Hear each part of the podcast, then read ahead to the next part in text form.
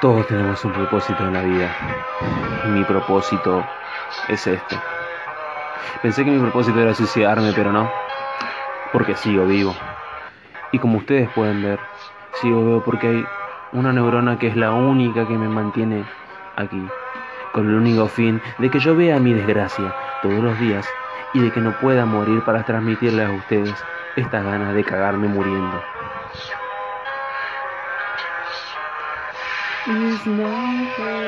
Encima canto como el reverendo objeto. Ahora sí, pasemos a lo serio. Muy buena gente, bienvenidos a Bittersweet Argentina y comenzamos con un poco de algo que nada que ver porque esto es más improvisado que mi nacimiento. en sí, estábamos pensando de qué hablar con mi amigo Kevin, que de paso vamos con las cosas formales. Bienvenido Kevin. Muy buena gente, ¿cómo están? Y se nos ocurrió sobre todas las cosas que nos van surgiendo, más que nada en esta época de cuarentena. No sé en qué tiempo se va a escuchar esto, no sé si después de la cuarentena, dudo que antes, o no sé, salvo que existan las máquinas en el tiempo, los audios en el tiempo, no se sabe. y bueno, más que nada las cosas buenas y malas que nos trajeron lo personal, lo malo, entre comillas, que me pasó a mí es que cuarentena creo que pasaron una semana y media, tac, afuera del trabajo me quedé sin trabajo, pero a la vez eso me hizo dar cuenta de que tenía tiempo para mí. O sea, estaba en un trabajo que me comía varias horas, que podía hacer algo que me gustaba, algo que me llene a mí, por un sueldo que la verdad que era bastante mínimo. Y me puse a pensar, el tiempo es algo que nadie me va a pagar. En cambio, sí, puedo tener un buen trabajo que pensé que era seguro, eso también me olvidé aclarar, pensé que era seguro y no fue nada seguro porque a la primera de cambio lo perdí y me di cuenta que estaba perdiendo el tiempo. Y fíjense ustedes que me tuvieron que obligar a que el, a tomar esta decisión porque el trabajo no lo dejé yo, me obligaron a dejarlo porque yo tenía en la cabeza no es un trabajo seguro, es un trabajo seguro, no me gusta, pero es un trabajo seguro y no hay nada mejor que eso. Seguimos una estabilidad hipotética en realidad. Hipotética, porque si te pones a pensar, nada en esta vida es para siempre. Una frase re cliché, pero es muy cierta.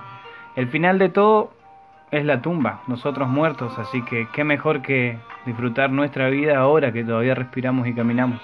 A menos que sea como el chabón desde el inicio del video que está más deprimido que, que Lil Peep.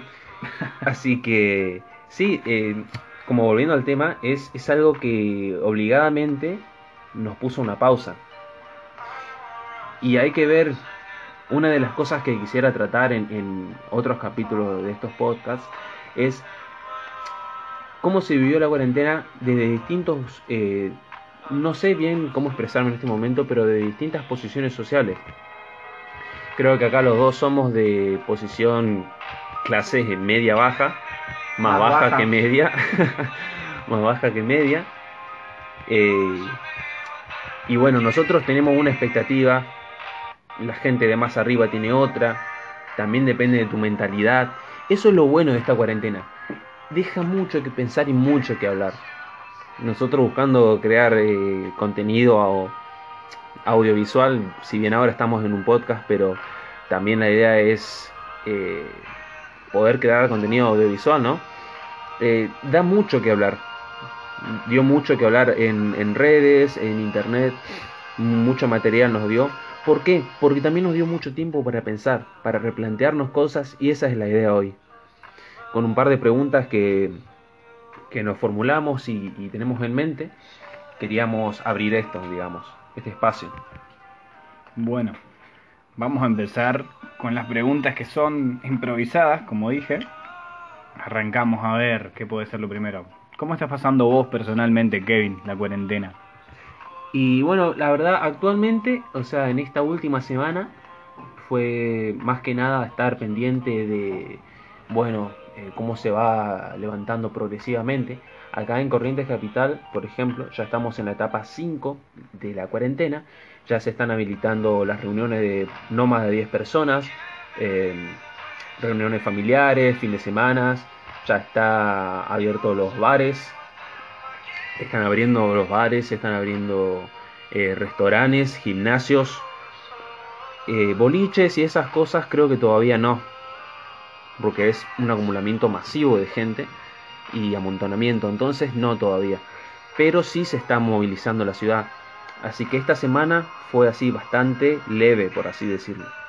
Si bien, como digo, soy de clase media baja, eh, se vivió con lo justo todo el mes, se comió lo que había, se hizo lo que se podía, más que nada pensando en sobrellevar la cuarentena de la mejor manera. Así que, ¿vos cómo la estás pasando, Franco? Sinceramente no había mucho cambio en mi vida. Si no estaba encerrado en mi casa, estaba en el trabajo. La verdad que era bastante aburrido en sí. Bueno, no te voy a negar que sí salía cuando tenía que andar en Lombard, pero últimamente el tiempo era algo que no me iluminaba mucho porque me cansaba demasiado en el trabajo que tenía anteriormente y el tiempo que me quedaba lo intentaba gastar en mí, digamos, pero al final era más descanso que otra cosa. Y no era que descansaba mucho porque me acostaba pensando en que tenía que volver a trabajar al otro día, o sea, básicamente no, no tenía vida con el trabajo este. Que más de uno en esta sociedad capitalista en la que estamos seguro la está sufriendo, así que no voy a estar diciendo, oh, qué vida fea la mía. No, porque la pasamos todo y peor todavía. Hay gente que tiene familia que no le queda otra, están entre la espada y la pared literalmente. Y en sí no me cambió mucho. Lo que sí vi es cómo la sociedad se volvió bastante egoísta ante, ante la situación. Acá vemos cómo de verdad somos, quién en realidad está con vos, qué familiares están dispuestos a ayudarte, qué amigos están supuestamente. Si son amigos de verdad. En tiempo de guerra se ven quiénes son amigos y verdaderos hermanos. Escuché esa frase una vez. Exactamente. El amigo puede estar en la joda, puede ser el, hey, te invito, hey, vamos a vernos con, con cierta persona, ahí nos juntamos, el, y en tiempo de guerra, cuando no hay joda ni felicidad de por medio, el que está espalda con espalda con vos es el verdadero amigo. O ese que se perdió siempre, pero vos sabés que él va a estar. Se perdió todas las fiestas, tu cumpleaños, todas esas cosas mundanas, boludeces. Pero cuando vos tenés el guerrero que te está por acogotar, que te está por matar, el vago viene y te defiende. Ese es el verdadero amigo. Exactamente. Sí, de, por eso también es un replanteamiento de actividades, un replanteamiento de entorno, una depuración de la mente. Si sos de meditar, obviamente. Yo creo que si, si sos de meditar, esta cuarentena te sirvió para potenciar ese hábito. Y si nunca fuiste de pararte a pensar, que no está mal. Hay gente que, vive de esa manera, es una de las maneras de vivir escritas. Eh, pero si nunca fuiste de, pararte a pensar, esto, esto es un momento bueno, digamos. También eh, me gustaría aclarar que dentro de, de, nuestros podcasts, dentro de nuestras charlas, nunca vamos a buscar abarcar algo que no conozcamos. Nosotros hablamos desde nuestro punto de vista de jóvenes, de, de, 20 y pico para arriba, eh, yo tengo 22 años. Acá la señorita no sé si se anima a decir la edad. pero 26. 26 está. Está, está un pibe. Entonces, nosotros siempre vamos a hablar de nuestro punto de vista. Si bien a mí me interesa mucho también poder eh, entrevistar, así como en este momento estamos los dos, poder entrevistar a otra persona de, más edad, por ahí de menos edad, eh, de distintas posiciones sociales. ¿Por qué? Por el hecho de que no hay que cerrarse en, la perspectiva de uno. Eso también es bueno de esta cuarentena, que permite a las clases altas mirar un poco para abajo y a los de abajo mirar un poco más el entorno y darse cuenta si de, verdad quiere llegar a la clase alta. Porque muchas veces el problema de la clase baja es la ambición de querer lo que tiene que está más arriba. Yo personalmente me di cuenta que lo único que quiero es lo que tengo y disfrutarlo. No busco demasiado y digamos, a mí me cambió me cambió el hecho de de no perseguir tantas cosas. Estar más en el momento, disfrutar de lo que tengo y no no no guiarme por el consumismo.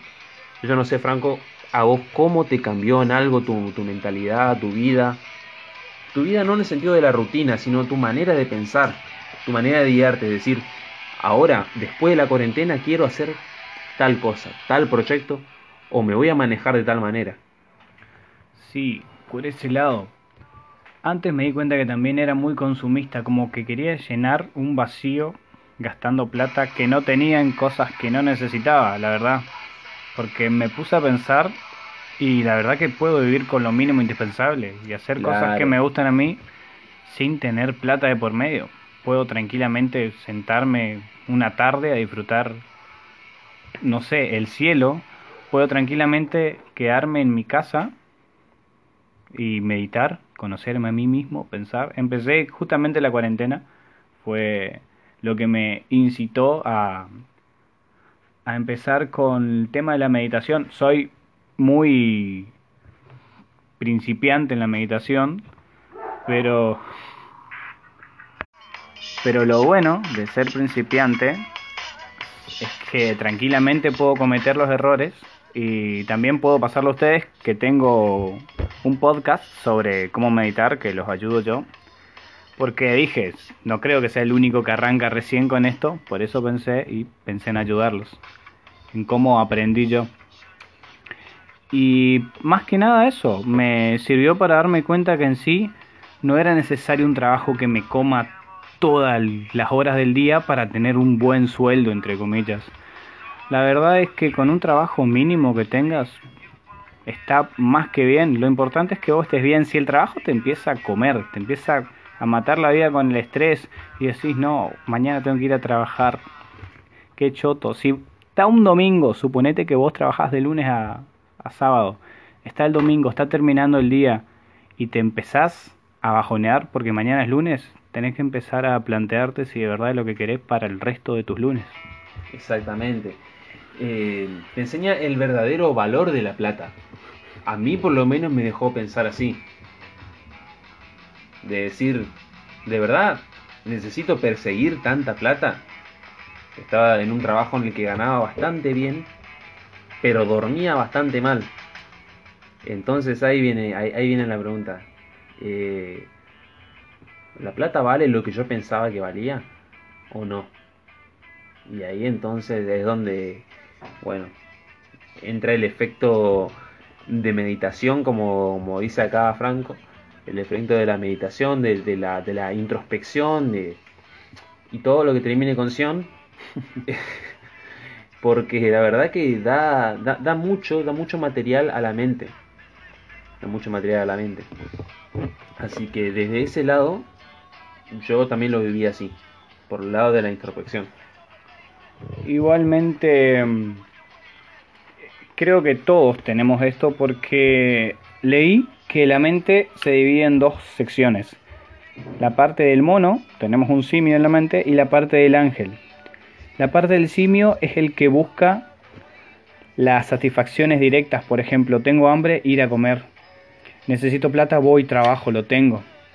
En sí, lo que nos da una satisfacción a corto plazo, cosas así, impulsivas. En cambio, el ángel busca más ir probando de cosas, ir probando trabajos, ir probando arte. Hoy quiero aprender piano, listo. Hoy me aburrí el piano, quiero aprender a pintar, listo. Siempre está esa parte, la parte del ángel y la parte del simio. Lo ideal, supuestamente, según los filósofos, lo ideal es tener a las dos bestias, al ángel y al mono, en un cierto equilibrio, porque si gana la bestia el mono, vamos a estar siempre viviendo como un animal. Y si gana el ángel, vamos a estar en un sueño eterno. Es difícil porque todos estamos en eso de no sabemos qué hacer, e ir cambiando a cada rato y ver quiero esto, no quiero esto, quedarme, no quedarme. Lo primero, lo que creo yo, estoy todavía en la etapa del ángel porque todavía no encontré qué es lo mío. Creo yo que hay que dejar que el ángel gane primero. Después ir viendo, a ver si es que el ángel no nos está llevando en un sueño eterno, a ver si nos quedamos al, al final sin el pan y sin la torta, como dicen. Igualmente, tenerle miedo a no quedarse sin nada es bastante en vano porque recordemos cuál va a ser final, el final. El final va a ser la tumba. Así que si no haces ahora, en esta vida, que tenés una sola, algo que te guste y que te hace mínimamente feliz, medio que el tiempo no te va a dar otro momento. Claro, es como, para resumirlo, tener los pies sobre la tierra y la mirada en el horizonte, pero siempre los pies sobre la tierra. Porque están los que desde la cama sueñan un montón de cosas, pero no, no, no, no, no lo están trabajando, no laburan la parte que es de uno, digamos. Sí, también entra en juego la, la suerte, entra en juego las oportunidades, pero eh, eso es algo que si te vas a guiar por la suerte, tenés que entender que si bien existe, también está el trabajo duro. Eso es algo muy importante. Bueno, como para ir cerrando ya, ¿te parece bien? Sí, por supuesto. Cosas positivas que puedas rescatar de todo esto, experiencias personales, todo. Experiencias personales, bueno, me sirvió para conocer un poco más Va a sonar un poco extraño, pero conocer un poco más a mi familia. Uno cree que conoce a la gente con la que se crió, en mi caso mi, mi, padre y mi hermana. Uno cree que, que, conoce a la gente con la que siempre estuvo, pero hay que saber también, hay que acordarse que uno cambia día a día, va mutando, va dejando cosas, va tomando cosas nuevas. Así que me sirvió para eso también, para conocer un poco más a la gente de mi entorno para, como digo, replantearme más la introspección eh, y para acercarme más a amigos de siempre, que por el hecho de estar trabajando tanto me había alejado mucho de mis amigos. Y volviendo ahí a lo que dijiste hoy, el hecho de que durante época difícil se nota quiénes son los amigos de verdad. Así que eso, yo creo que la cuarentena para mí fue como una herramienta que me sirvió para abrir los ojos y me planteé la idea de que quisiera tener la capacidad yo de poder ayudar a otros a pensar y también que me ayuden a mí porque si bien eh, hay muchas cosas en las que reflexioné no me creo dueño de la verdad sino que creo que en el, en el trabajo comunitario uno puede encontrarse mucho a uno mismo y ayudar al otro así que en resumen lo que busco hoy en día es eso encontrarme a mí mismo y ayudar a encontrarse a sí mismo a otras personas. Así que eso es algo que para mí eh, es un nuevo camino, es una nueva manera de ver la vida, por así decirlo, desde mi humilde lugar. Y serían esas las cosas que tengo para, para rescatar, digamos. Bueno, creo que fue bastante completo y conciso lo que dijo mi amigo Kevin. Pienso, en mayoría, pienso igual que él. Así que como siempre les digo, si a alguien le interesaría, le gustaría ser parte de esto, que se contacte conmigo y lo hacemos sin ningún problema, hablar sobre este tema o el tema que ustedes deseen. Sin más nada que agregar, se despide su amigo, no voy a decir mi nombre, casi dije mi nombre, se despide mi amigo Kevin, Kevin por favor. Nos estamos viendo o escuchando eh, o oliendo en la próxima en el próximo encuentro de podcast de Bittersweet Argentina. Qué pronunciation, ¿eh? No, olvídate. amigos, hasta luego.